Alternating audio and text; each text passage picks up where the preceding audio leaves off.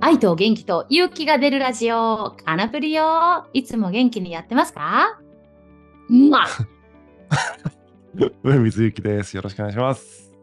お願いします。お願いします。今日はね、食べ物、思い出の食べ物についてお話ししていきたいなと思思ってい出か。出ます思い出か。はい茶碗蒸し。おう、な何の思い出があるんですか、茶碗蒸しに。おう母さん上手に茶碗蒸し作ってたなと思ってさ。ーん。茶碗蒸しってさ、あの、蒸し器とか出したりさ、うんうん。その機材をさ、もう棚から出すってすっごいめんどくさくないえちょ茶碗蒸しってどうやって作られてるか僕分かってないかもしれない。ああ、そっか。まあ、まあ知らんけど。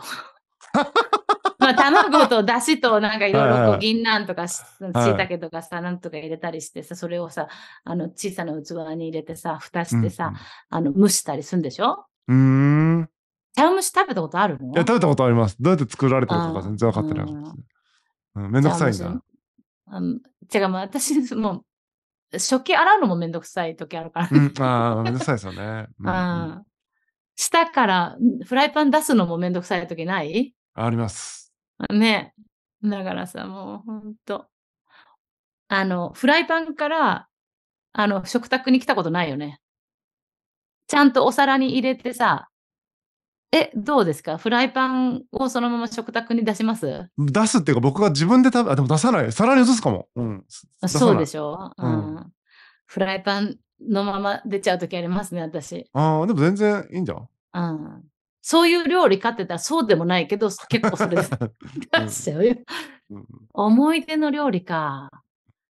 あ、なんかね、ええ共働きのお父さんとお母さんがいいたからさ、はいはいはい。食パンがうちにあって、その食パンにマーガリンをめっちゃつけて、はい。砂糖をまぶして、うん。外で食べてたっていう。え、ま、マーガリンに砂糖まぶすのもう相当じゃないのそれ。相当だよと思 うよ。そりゃそうでしょう よ。うん。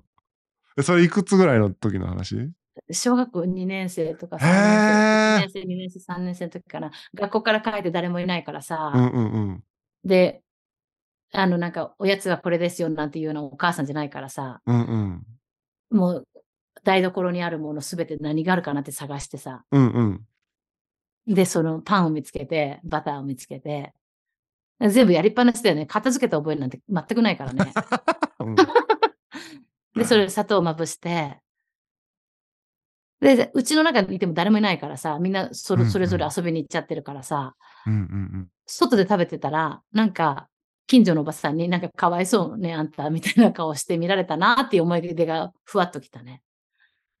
うん寂しいやんけ。うん。これはね。いや、でも親戚のうちで、あの、エビ、絶対親戚の集まりの時は、エビ、エビフライだったなとか思ったりね。うん。うん。覚えてるな。はなんかあるじゃあ、なんか思い出の食べ物覚え物何うん。食べ物としての思い出というよりは食べ食に関する思い出として今話を聞きながら小学校の時にねあの子供会でなんかスポーツ大会みたいなのがあるんですよそのうん。ちっちゃい町の中でもさらに地区が分かれててその対抗でねドッジボールをしたりとか、ソフトボールをやったりとかそういう大会があるわけすごいうんうんちっちゃな。でそこで優勝したりとかした時になんかこう褒美としてねうん。焼肉食べ放題とかに連れてってもらったんですよみんなで。結構立派じゃないそれ。そうそう。まあでも、あれですよ。あの、なんていうのかな。本当に食べ放題のやつだから、あーそんないはいいはい肉とかじゃないんだけど、でもそこにみんなで行って、もう、しこたま肉をこうね、あー持ってきて、みんなで焼いて食べてたみたいなのは、すごい思い出に残ってますね。あの時間だけはすごい良くて、でもそれに至るまでなんか練習とかがやっぱあるじゃないですか、うんドッジボールとかなんとか。うん別に僕、しドッジボールしたくないし、あなんなら大会にも出たくないから、なんなうら、その、そこだけ行きたい、応援に行きたいぐらいの気持ちなんだけど、うん参加しないといけなかったから、すごい嫌な思い出でもある。でも毎年やってたの4年生ぐらいからずっとその例えば6年生そうそうそうそう、ぐらい毎まで年やってて、うんあのーでも毎年優勝できるわけないでしそょうそうそうそう。優勝したのすごいやんだって、ね、強い、ね、でしかもやっぱ優勝とかかかってると、うみんなこう、必死になるじゃないですか。必須楽しくないんですよだよ本当、うん、もう、戦いだからさ、すごい殺伐としてるわけ、決勝戦とか。戦いが好きな星もあるけどね。あ、そうだね。うん。戦いそんな好きじゃないよね。私もそうだもんそう、そうう、ん友達とドッジボールするのになんでこんなに危機迫る感じでやってんだろうっていう。息子のホッケーのさ、練習や、はいはいゲゲーム見ててもさ、うんうん相手のチームのシュートがかっこよかったら、ひゃーって言って手つ叩いてさ、うんうんうんすごいっていうのを必死で隠すみたいなさ、ああ、こっち、これ真剣な試合だったみたいなさ、時もあるからね。どの子も頑張ってるから可愛いって親だからなっちゃううけどね。んうん。うん。食べ物か。私今ね、やっぱりね、こう、胃袋をつかまれたら、うん。うん。掴んだら、その子供たちは、その実家に帰ってくるよって言うの。うん。うんうん。私の子供絶対帰ってこない。なぜ、つかめてない。 うん。掴めてない。全然掴めてない。ああ、そうなんだ。なんか、うん。本当に月に1回か2回、いいのできたねっていう時があって、うんうんあ、とは、なんかこう、まあまあ、いつも通りの、なんか、スパゲティですかみたいな、あうんうんとうんチャーハンですかみたいなことばっかになって、あんまり胃袋掴んでるっていう感じしないんだよね。なんかその辺の雰囲気作りや環境作りが下手なんだよね。胃袋をつかむみたいなのもでも難しいですよ。僕みたいに、うん食に全く関心のない人間みたいなのもいるから、なんか、いつかもうと思って一生懸命めちゃくちゃすごい料理作っても、うん、それでよくは帰ってこないみたいなことが起こり起こる可能性があるかいやら。本当に興味ないのあんまないんですよね。だから、食べづらいものとかは、だから最悪ですよね。食に興味ないのに食べづらいってとかなっちゃうし、え、何食べづらい食べ物ってなんだろう例えば、カニとか。ああ。 え、カニ、え美味しいと思いますよ。美味しいって思うけど、うん、そこまでめんどくさい思いして食べないかんかなみたいな気持ちになるみたいあら、そう。牡蠣、牡蠣を剥くの、殻付きの牡蠣買ってきたけど、ああ、いいよ、私もじゃあ剥いてあげるってなるけどね、な。私。そうね、牡蠣はね、美味しいなと思うけど、じゃあ毎回食べるかっていうと、うんなんかイベントとして食べに行くってのはいいけど、うん。なんかわざわざ、だからめんどくさいものをめんどくさいと思っちゃうかもしれない。とか、イベントか。日常なんか本当に適当でいいっていう感じ。そうそう。だからバーベキューとかもめんどくさいけど、イベントだからなんかいいって感じだけど、日常的にこう、うん、凝ったことをするみたいなのに喜びは感じないかも、食に関しては。それよりも時間の配分が気になるんじゃない時間がないから、忙しいから、そのことするのって、うん、時短でサクッとみたいな感じあーなんもしかれいね、あの、ジェイ君がそうだった。なんか私がいろんな料理をね、しよっかなと思って、うんうん。キッチンに立ってガチャガチャガチャってすると、うんなんでこんなここんな大変なことをするのって言って、うんあのやる気がそがれてたのずっと。なんでそんなこと言うんだよって言って、うんやりたいからやってんまあそうだねやっこっちはやってんだからねやりたいからやってんだよと思うんだけどさ、うんなんかそれが嫌だってことに気づかないぐらい普通にそうやって言うからさ、うんなんか自分がん本当に悪いことしてるような気持ちになっちゃって、あらら。 なんか楽しめなくなっちゃったりもしてたんだなと思って、あいやいや、ちょっと待ってよ、そんな、あの、そんなことに屈せずやろうと思ってさ、素晴らしいね。 蕎麦を作り始めたりしたんだけど ね。手打ちそば。手打ち蕎麦は本当に味は良かったよ。 味は良かったえよー、そうなんだ。うん、だけどう、ん麺にならなかった部分も多くって、うんうん。悔しい思いをしたね。うんこだわりがあるからさ、小麦うん粉うんなんか入れないでさ、つなぎなんかいらないと思って必死でさ、やるけど、そば粉だけじゃ無理よねとか さ。でそういうのを、あの、負けずにやってみたりしたけどね。うんうん。でも最近は、あの、そういうこと言わなくなってきたよね。なんかやっぱり、やる気をそぐようなことを言っちゃいけないってことが分かってもらえたからさ、うんうんうんあの、これが私の楽しみなんだよって言って。うん。これに、これはお金を生まないかもしれないが、うん。何にうもん生産性は何もないが、それが楽しみなんだから余計なこと言うんじゃねえっていう、いやいやいやいや。やっとうん言えるようになったので、そうだと思う。生産性はね、生産性で必要な時もあるけど、そればっかりで測ってたらね、人生味気ないですよ。ジェイ君はせザ生産性だもん、本当に。あ、そうなんだ。うん、すごいねっていうぐらい。どこに喜びがある生産的であったことに喜びを感じるのかな。うんそうだと思う。あで、やあー、っぱなるりほど。効率的にできたことが嬉しいんだと思なるほど、なるほど。確かにそういう人いますね。う。うん。問題みたいなものがあったら、解決してる、それが嬉しいとかね。なるほどな。